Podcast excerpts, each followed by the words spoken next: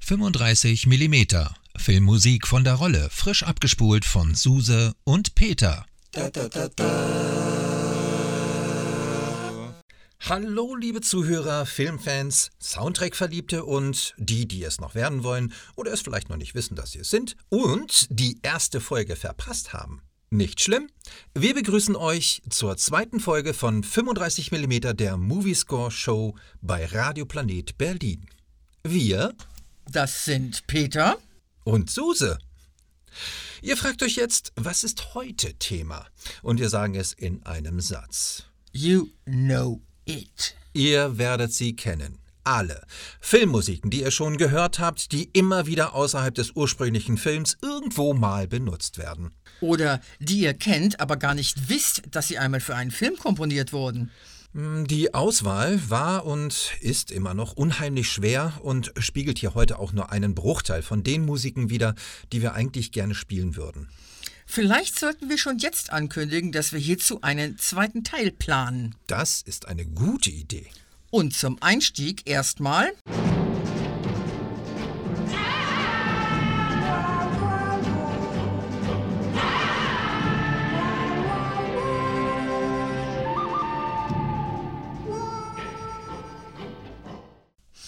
Also bitte, wer das nicht kennt.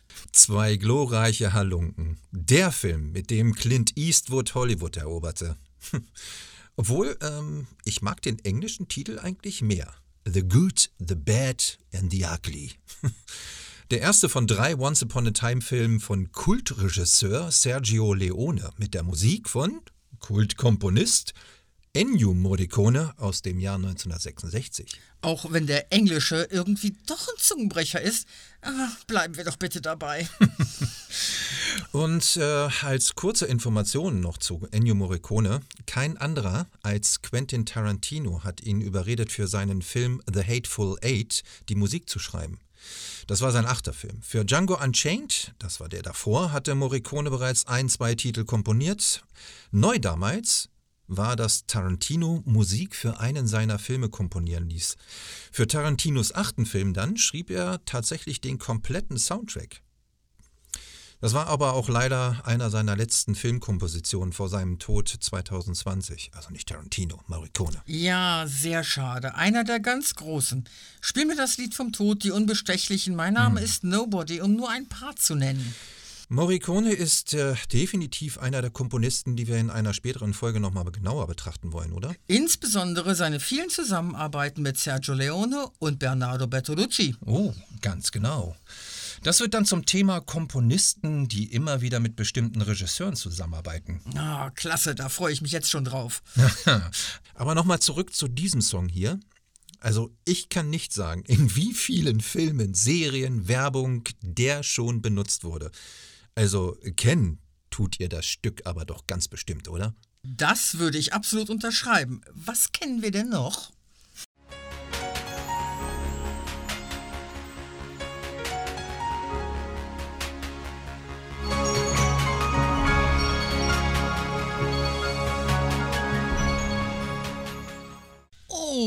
Ja, das ist mal unverkennbar. Vangelis, Chariots of Fire, die Stunde des Siegers. Und dazu mal etwas Geschichte. Das ist nämlich eine authentische Story aus den 1920ern. Okay. Der Film ist von Anfang der 80er Jahre. Nicht nur, dass der Film 82 einen Oscar als bester Film gewann, die Musik wurde ebenfalls ausgezeichnet. Okay, da lege ich aber auch gleich noch einen drauf. Das Lied Chariots of Fire wird bis heute in vielen Filmen für so langsame Slow-Motion-Sequenzen benutzt. Wusstest du, dass der Titel bei der Eröffnungsfeier der Olympischen Spiele 2012 gespielt wurde? Da steckt richtig Geschichte drin. Und Vangelis auch. Unvergessen der Soundtrack zu Blade Runner in den 80ern. Ich denke, der Film war auch so schon absolute Weltklasse. Absolut. Aber ohne den Soundtrack von Vangelis, die Geschichte zu dem Blade Runner Soundtrack ist auch gleich eine längere. Der Film kam Anfang der 80er raus und Vangelis Soundtrack erst Anfang der 90er. Ja. Da sieht man mal, wie wenig Interesse in dieser Zeit in Filmkompositionen lag. Ja, das stimmt. Obwohl sich Vangelis viel Zeit und Gedanken für diesen einzigartigen Sci-Fi-Film gelassen hat. Mhm. Er hat Jazz-Elemente mit reingebracht und ein unglaubliches Klangbild geschaffen und mit dem Soundtrack die Atmosphäre des Films von Ridley Scott voll und ganz unterstützt. Absolut, ja. Also Vangelis ist meines Erachtens mit drei von seinen Stücken in unser aller Hirn verewigt. Einmal mit Chariots of Fire, das war jetzt das Stück hier. Dann dieser Henry Maske-Song Oh, aus ja. dem Conquest of Paradise. Oder das Titelstück aus, ähm, ist das, das war das Titelstück aus 1492. Und natürlich hier mit Blade Runner. Also definitiv ein, warte, das kenne ich. Oder so ein Never Forget. Jau. Aber mein Favorit, mein Favorit von Vangelis Na? außerhalb der Filmmusik Na? ist und bleibt Friends of Mr. Cairo. Oh, stimmt. Dieser epische 12-Minuten-Titel, in dem diverse O-Töne verarbeitet Film, sind. Filmtöne, ne? Also- Filmtöne, na klar. Ja, okay. Aus alten äh, Schwarz-Weiß-Klassikern. Ja. Und dessen Text eindeutig seine, also Vangelis, Liebe zum Film ausdrückt. Ja, das stimmt. Und meine. Besonders, ganz besonders am Ende. Oh ja, ganz ehrlich, das habe ich vergessen. Ich glaube, das Album hat er mit John Anderson gemacht. Das war ja Jo. Mhm. dieser Sänger von Yes irgendwie, ne? Absoluter Geheimtipp. Also wer es nicht kennt, absolut mal hören, My Friends of Cairo. Ähm, da ist State of Independence drin, das hat Donna Summer mal geklaut. ist damit erfolgreicher geworden als Vangelis. Also ich mag die Platte, ne? aber ich mag sie auch. Und äh, für euch alle am Radio Vangelis aufschreiben. Wer einen Klingelton braucht oder schon immer Henry Maske spielen wollte, der braucht diese Songs. Auf jeden Fall. Welchen Song er dann aber auch noch braucht. Na, was kommt jetzt?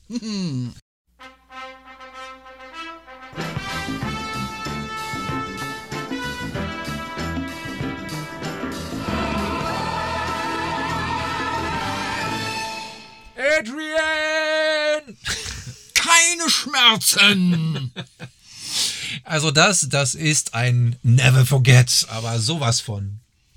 Obwohl Bill Conti, von dem das Stück ist, ja gar nicht so der große Hymnenschreiber ist. Nee, eigentlich nicht. Aber zurück zu Rocky. Ja, da hast du recht.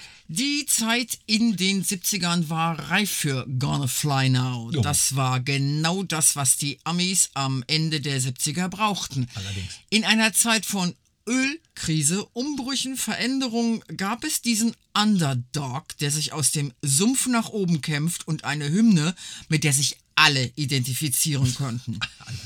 Diese Treppenszene in Philadelphia und dazu diese Musik. Ach, hätte es damals schon Klingeltöne gegeben. reiß die Hände schon von alleine hoch. ja, du, Bill Conti, der hat es geschafft, echt einen richtig radiofähigen Filmsong als Titelthema zu komponieren, der heute noch ein Bild von Ich schaffe vielleicht nicht alles, aber ich kämpfe zeichnet. Und ähm, das ist echt einzigartig. Also heutzutage, glaube ich, kennt jeder diese Anfangstöne. Da, da, da, da, da, da, da, da, da, da. Dann der Gong und ja. Aber du hast gesagt, Karate Kid hätte er auch gemacht. Was ist denn noch von ihm so bekannt? Ja. Auftragen, polieren. Ja, ich erinnere. eigentlich echt Filme, die einen Underdog zum Helden machen, wie zum Beispiel der Stoff, aus dem die Helden sind. Oh ja, den hatte ich ja fast gar nicht mehr auf dem Schirm. Irre guter Track. Ist auf einer CD mit Fackeln im Sturm.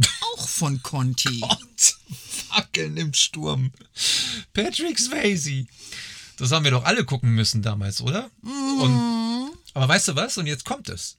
Er hat sogar James Bond in tödlicher Mission gemacht, Anfang der 80er. Und ehrlich gesagt war das mein erster Bond im Kino. Okay. Also, Bill Conti, das Rocky-Thema. 76, 77 bei uns in Deutschland. Danach galt dieses Thema als das Musikstück, was man spielen musste, wenn etwas Unmögliches möglich wird. Ja. Oder eben der Underdog gegen den eigentlich unbesiegbaren Champion antritt. Mit Mut, Ehrgeiz, Überzeugung, aber auch mit ganz vielen Schmerzen.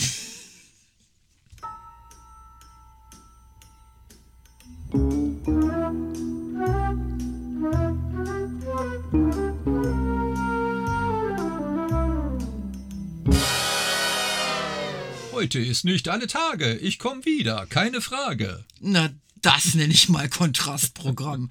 Der rosarote Panther, The Pink Panther, Inspector Clouseau, Peter Sellers, Black Edwards. Mein Gott, wie bist du darauf gekommen? Also ganz ehrlich, ich, ich finde das einfach famos. Ich glaube, es gibt heutzutage kaum jemanden, der nicht wenigstens einmal dieses Thema gehört hat. Auch wenn er den Film vielleicht nie gesehen hat oder weiß, wer es geschrieben hat. Dann weiß man aber, wenn man das hört, das ist The Pink Panther. Mhm, das ist die Musik, die man braucht, wenn man sich irgendwo anschleicht, wenn man etwas herausfinden will oder eine Autojagd über einen Dorfplatz mit Gorillas in rosa Kleinwagen dreht. Das ist genial, das stimmt. Also diese, äh, dieser großartige Blake Edwards Humor bei der Szene, da hat, ich glaube, da war gar keine Musik, ne? Da, Brauchte sie nicht. nee, Aber um einen Freund zu zitieren, so etwas macht man heutzutage nicht mehr. leider, leider, das stimmt. Ja, irgendwie hat so jede Dekade wohl so ihren eigenen Humor gehabt, ne? Aber gut, also der Track The Pink Panther ist komponiert von Henry Mancini. Leider schon vor vielen Jahren verstorben, aber also für mich der Filmkomponist für die intelligenten Komödien aus den 50er bis 70er Jahren. Danach mh, passte so seine Musik nicht mehr in diese sich verändernde Filmwerk. Naja gut, bis dahin hat er so einige Highlights hinterlassen. Ich denke, ich glaube mal, dass wir eine komplette Sendung über ihn und seine Arbeit mit Regisseur Black Edward machen, oder? Jau, jau, das wäre fein. Eine ganze Sendung über Mancini, ich bin dabei. Und mir fällt so viel zu Mancini ein. Das ist cool. Also ich denke da an Moon River, Frühstück bei Tiffany, Hatari, der Elephant Walk, Peter Gunn. Also das kennt doch jeder. Victor Victoria, Charade. Also, freuen wir uns auf eine Sendung über Henry Mancini Aber- oder wollen wir doch noch Moon River rausholen? Ich glaube, wir machen eine eigene Sendung über ihn. Ich finde, das hat er verdient. Und ich finde auch, es gibt echt genug cooles 50er, 60er Jahre Zeugs, das wir hier von ihm spielen können. Ja, aber danach war diese Welt, diese Kinowelt leider im Wandel, wie du schon mal gesagt hast. Der Humor wurde anders, die Filme brutaler und es begann in den 70ern eben der Sci-Fi-Kult. Ja. Da passte seine jazzige Musik leider nicht mehr. New Hollywood nannte man das, ne? Leider, leider. Aber bis heute halten seine Kompositionen eigentlich stand. Und ich meine, also, wer TikTok kennt, selbst bei TikTok werden heutzutage Songs von ihm verwurstet. Aber naja, dazu in seiner eigenen Sendung. Mhm. Suse? Mhm. Was hast du uns denn eigentlich mitgebracht heute? Da holen wir doch mal die Streichhölzer raus. Oder äh, man darf doch keine Werbung mehr für Zigaretten machen, oder? Was?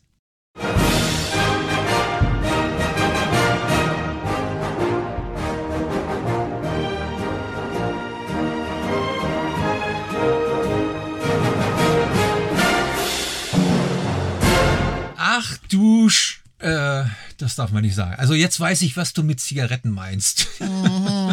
Das ist doch auch mal eine Hymne, oder? Das ist aber sowas von eine Hymne. Elmer Bernstein, die glorreichen Sieben, der John Sturges Western von 61. 61, das war, das war die Western-Version von den sieben Samurai von dem Kurosawa, richtig? Ja, quasi.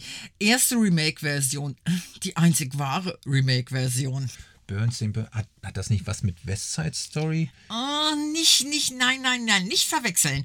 Das war Leonard Bernstein. Ach so. Die Oh. kannten sich zwar, waren aber nicht verwandt. Okay. Aber auch interessant, dass nun gerade dieser Bernstein sein Revival mit Steven Spielberg im West Side Story Remake erlebt. Das stimmt. Oder eben leider nicht mehr erlebt. Das stimmt auch.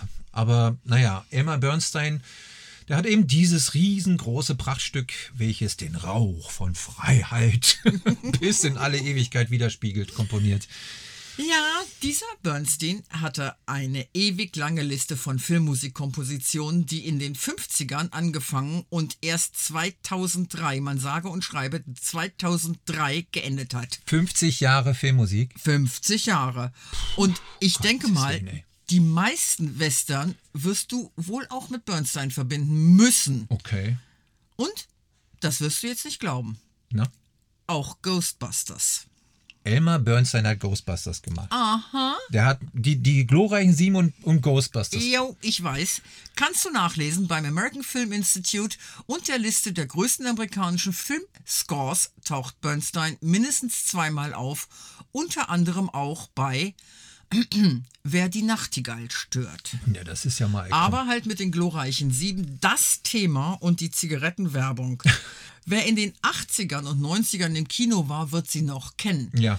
Das Thema gehörte irgendwann nicht mehr zum Film Die glorreichen Sieben, sondern eher zu einer Zigarettenmarke. Oh, ja. Dachte jedenfalls die Hälfte der Kinobevölkerung. Wahrscheinlich auch heute noch. Mhm. Das ist echt schon grausig. War ja nun mal auch vor 20 Jahren normal, ne? Es gab ja sogar noch Raucherkinos in den 80ern. Oh ja. Äh, da passte dieser Song dann ganz gut, oder? Ja, absolut. Und hierfür ein definitives I Know It-Thema.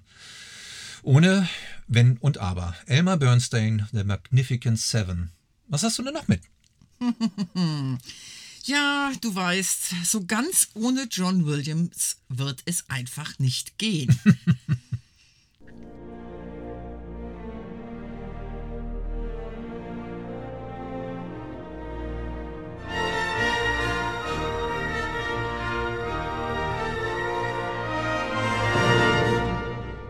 Puh, Jurassic Park. Oh Mann, Tolles Thema, oder? das ist es. Und ehrlich gesagt auch immer noch so aktuell durch diese neuen Jurassic World Filme, von ja bald der, der dritte Teil in die Kinos kommt, ne? Aber warum jetzt eigentlich gerade dieses Thema von John Williams? Ich bin ein bisschen sprachlos. Hm. Aber es macht mir immer und immer wieder eine Gänsehaut. Im Film geht es ja um das Wunder der wiederbelebten Saurier. Okay. Aber für mich ist mit der Zeit daraus viel, viel mehr geworden. Ja? Es mag jetzt schwülstig klingen, aber für mich ist es das Wunder des Lebens, das Williams da in Töne gepackt hat. Und wir Wow. stehen staunend und fasziniert und mit großen Kulleraugen davor. Von der Reise der Schmetterlinge über auf Bäumen stehenden Ziegen, ziehenden Büffelherden bis hin zu aus dem Wasser schießenden Walen und Regenwäldern. Eben all das, was wir schützen und bewahren sollten, es aber nicht tun. Großes Kopfkino. Das ist wohl wahr. Also da muss ich mich auch erstmal zurücksetzen. Das hat auch wirklich, das Thema hat wirklich etwas Großes an sich. Puh. Also, also du meinst, dass sich die Leute daran erinnern, an dieses Thema? Sie werden das Thema kennen, aber eventuell nicht wissen, wo sie es hinpacken sollen. Also müssen wir doch noch eine John Williams Sonderfolge machen, ne? Ach, komm schon. Ohne John Williams geht's einfach nicht. Ja. Denk an E.T., Der Weiße Hai, Indiana Jones, Star Wars, Hook und, und, und, ja, und. Ja, ja, ja. Und ich weiß, ähm, was John Williams betrifft, die Story und den Typen machst du ja nicht so gerne, aber Harry Hm? Potter gehört auf alle Fälle auch dazu. Ah, Stimmt. Also grob gesehen hätten wir ja alle verwursten können, ne, in dieser Folge hier. Ja, eigentlich schon. Aber es gibt noch so viel mehr gute Komponisten und bekannte Kompositionen. Tja, zum Beispiel hier, ähm, wie heißt er, Nino Brutter, der Pate. Oder 2001 oder Lawrence von Arabien. Oh, Lawrence, oh Lawrence. Mhm. Oder Psycho oder Vertigo. Stimmt. Gut, also John Williams, definitiv eine Sonderfolge. Das machen wir auch. Und das werden wir ähm, gerne machen. Ähm, und über seine großen Kompositionen sprechen. Und schließlich macht er ja eigentlich auch schon seit den 60ern Musik. Ne? Das ist ja auch schon eine Weile her. Aber wir haben da auch noch einen, der auch schon sehr lange Musik macht, oder? Und der hat so einen klingenden Namen. Alan Silvestri. Hm, pass mal auf, vielleicht kennst du das ja. Na, na dann los.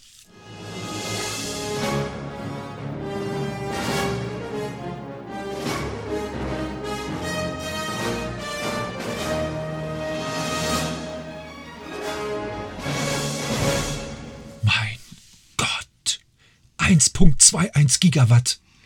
1.21 Gigawatt. Ich kann's nicht fassen. Die Libyer. Sie haben mich gefunden. Mein Gott, die Libyer. Okay, wer weiß es? Naja, das ist, glaube ich, keine große Frage. Zurück in die Zukunft. Back to the Future von Alan Silvestri, die Musik. Und du hast recht. Ja, das kenne ich. Ich glaube, diese Trilogie ist zeitlos. Ja. Obwohl von ihren Zeitreisen Daten bereits überholt, weil Marty McFly bereits im Oktober 2015 bei uns gelandet war. Das ist schon ein paar Tage her. Und war nicht in Hill Valley. Aber trotzdem ist das einfach eine immer wieder gut anzuguckende Geschichte. Absolut. Meines Erachtens auch absolut zeitlos. Also sogar meine Kinder gucken sich das an und finden das richtig gut. Und du hast recht, selbst die erkennen die Musik. Also allein dieses kurze mit dem diesem Windspiel, das kennt jeder. Das hat ähm, auch Steven Spielberg in seinem neueren Film Ready Player One benutzt oder sogar in anderen Filmen. Und das haben wir auch bei uns im Einspieler. Yep. Dass Zurück in die Zukunft immer noch sehenswert ist und die Musik passt wie Faust aufs Auge. Zur Not auch auf dein Auge, wenn du mir jetzt widersprechen solltest. Äh, nö. Gut. Silvestri hat ja auch noch so einige andere Filme für den Back to the Future Regisseur Robert Zemeckis musikalisch vertont. Wusstest du das? Ähm, Back to the Future, Forrest Gump, weiß ich. Was noch? Tja, insgesamt um die 16 Filme. Das ist eine ähnliche Liebesbeziehung wie Steven Spielberg und John Williams. Mehr als 16? Und da sind unglaublich gute Scores entstanden. Wa- Moment, oh, warte mal. Was ist denn dann ein Score? Ja, okay. Äh, Filmmusik wird auch Soundtrack, Movie Track, Original Soundtrack, also OST, oder eben Score oder Movie Score genannt. Okay. Na, ich weiß das doch, aber vielleicht wissen die Zuhörer das gar nicht so richtig. Ne? Also, Silvestri hat Musiken zu mehr als 16 Zemeckis-Filmen gemacht, okay? Aber auch jüngst, was hat er da gemacht? Marvel, ne? Captain America, Avengers. Wow. Das Avengers-Thema hat er komponiert, der bis dato erfolgreichste Film der Geschichte. Wow. Also das Thema haben wir auch bei uns im Einspieler. Du hast nicht ganz recht. Das, äh, also Endgame ist glatt wieder abgelöst worden durch die Wiederaufführung von Avatar. Also ist James Cameron wieder der Klops der Klöpste. Der oberste Käse. Numero uno. ähm, Silvestri, der ist leider tatsächlich, nee, leider sage ich schon, also der ist mittlerweile auch schon über 70. Ein wirkliches Multitalent bei der Komposition von Filmmusiken. Also es, eigentlich gibt es kein Genre, wo er sich nicht schon mal ausgetobt hat. Selbst Kinderfilm oder Musical. Was meinst du jetzt? Na, den Polarexpress. Oh. Das war auch von ihm. Also jedenfalls die Musik. Zwar mit Mithilfe, aber schon grundsätzlich von Silvestri. Okay. Hm. So oder so, Back to the Future erkennt man. Ja. Selbst die jüngere Generation, wie du schon gesagt hast, kennt Marty McFly und Doc Brown. Aber da bin ich sowas von bei dir. Ich finde, wir machen jetzt mal ein bisschen Werbung. Okay, Werbung.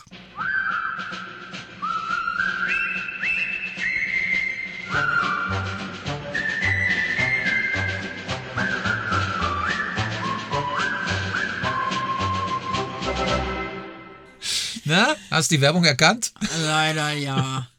Die Gruppe von Menschen, nee, Männern, die irgendwo in den 80ern über so einen Hügel marschieren, dabei pfeifen und das Lied hier singen und Werbung für ein äh, Kräuterlikör machen. Ja, diesen kleinen mit Papier rum, weißt du. Aber da kommt der Titel ja gar nicht her. Nee, tatsächlich, ganz bestimmt nicht. Und ähm, eigentlich ist der Titel aus dem Film Die Brücke am Quai von 1957. Und der Film handelt tatsächlich von, Kriegs-, äh, von britischen Kriegsgefangenen, die von Japanern gezwungen werden, eben eine Brücke über diesen Fluss Quai zu bauen. Also eigentlich nicht wirklich ein Lied für die Werbung. Nee, ganz und gar nicht. Dieser Colonel Bugay Marsch, der wird gepfiffen. Das ist auch so eine ganz interessante Story, weil die ursprünglichen Texte, die dafür geschrieben wurden, nicht durch die Filmzensur kamen. Ach, schau. Er soll die Willensstärke und eigentliche Überlegenheit der britischen Soldaten widerspiegeln. Das Ganze ist eigentlich ein ganz schön dichtes Drama, der Film. Und überhaupt eigentlich nicht wirklich lustig und eigentlich auch nicht wirklich mit Happy End. Die Story beruht doch aber auch auf einer wahren Begebenheit, richtig? Ja, zwar nicht so wie im Film, aber grundsätzlich ja. Dann haben wir hm, so einen traurigen Titel als Abschluss für heute. Naja, also traurig, traurig ist das ja nur, wenn man sich die Filmstory und den, diesen historischen Hintergrund mal genauer anschaut. Ansonsten ist das einfach ein mega bekannter Titel, der wahrscheinlich von der Hälfte unserer Generation schon mal gepfiffen wurde. Also schon allein, weil man an der Supermarktkasse diese kleinen Magenbitterflaschen gesehen hat. Oh, herrlich, deine Vergleiche. Ja, Mensch, es geht hier um unverkennbare Musikstücke der Filmgeschichte. Da kann man nicht sagen, dass dieser Titel jetzt hier fehlen soll, ne? Okay, 57 sagst du? Ja. Aber du hast recht. Das Stück kennt man und es ist definitiv ein Never Forget. Was haben wir sonst noch im Köcher? Ja, eigentlich den ersten Never Forget.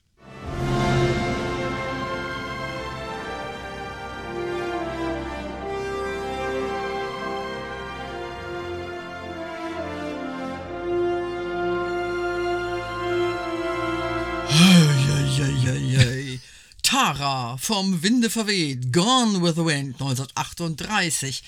Das war einer der ersten, in der Tat. Max Steiner. Das ist wirklich ein eigentlich schon namensgebendes Urgestein der klassischen Filmmusik. Und Gun with the Wind, das wird sogar heute noch bei den Academy Awards genutzt, bei den Oscars. Ich denke, über die Anfänge der Filmmusik, wozu man dieses Stück und diese Komposition ebenfalls durchaus zählen kann, sollten wir doch auch eine eigene Sendung machen. Also ich wollte dieses Stück nur nicht außen vor lassen, weil das meines Erachtens ganz große Musik für die wirklich große Leinwand in CinemaScope ist. Peter, Ja? die Zeit rennt schon wieder. Wie? Sind wir schon mit der Stunde durch? Hm, fast. Aber ja, die zweite Sendung ist schon am Ende. Leider. Boah, Leute, es macht uns einen heiden Spaß. In zwei Wochen kommen wir wieder mit den Oscar-Nominierten und gucken mal, ob wir spontan eine nach den Awards-Sendung noch reinhauen oder vielleicht noch eine Oscar. Mal gucken. So oder so werden wir die nächsten zwei Sendungen an die Academy Awards 22 lehnen. Danke fürs Zuhören. Und vergesst nicht, uns zu schreiben. Das war's? Ähm, ja, das war's. Aber einen haben wir noch. Den Entertainer aus der 1973er Ganoven-Komödie Der Clou mit den damaligen Dream Team, Robert Redford und Paul Newman. Geschrieben von Marvin Hamlisch. Das kennt ihr. Ganz bestimmt. Tschüss Euer Peter. und die Suse.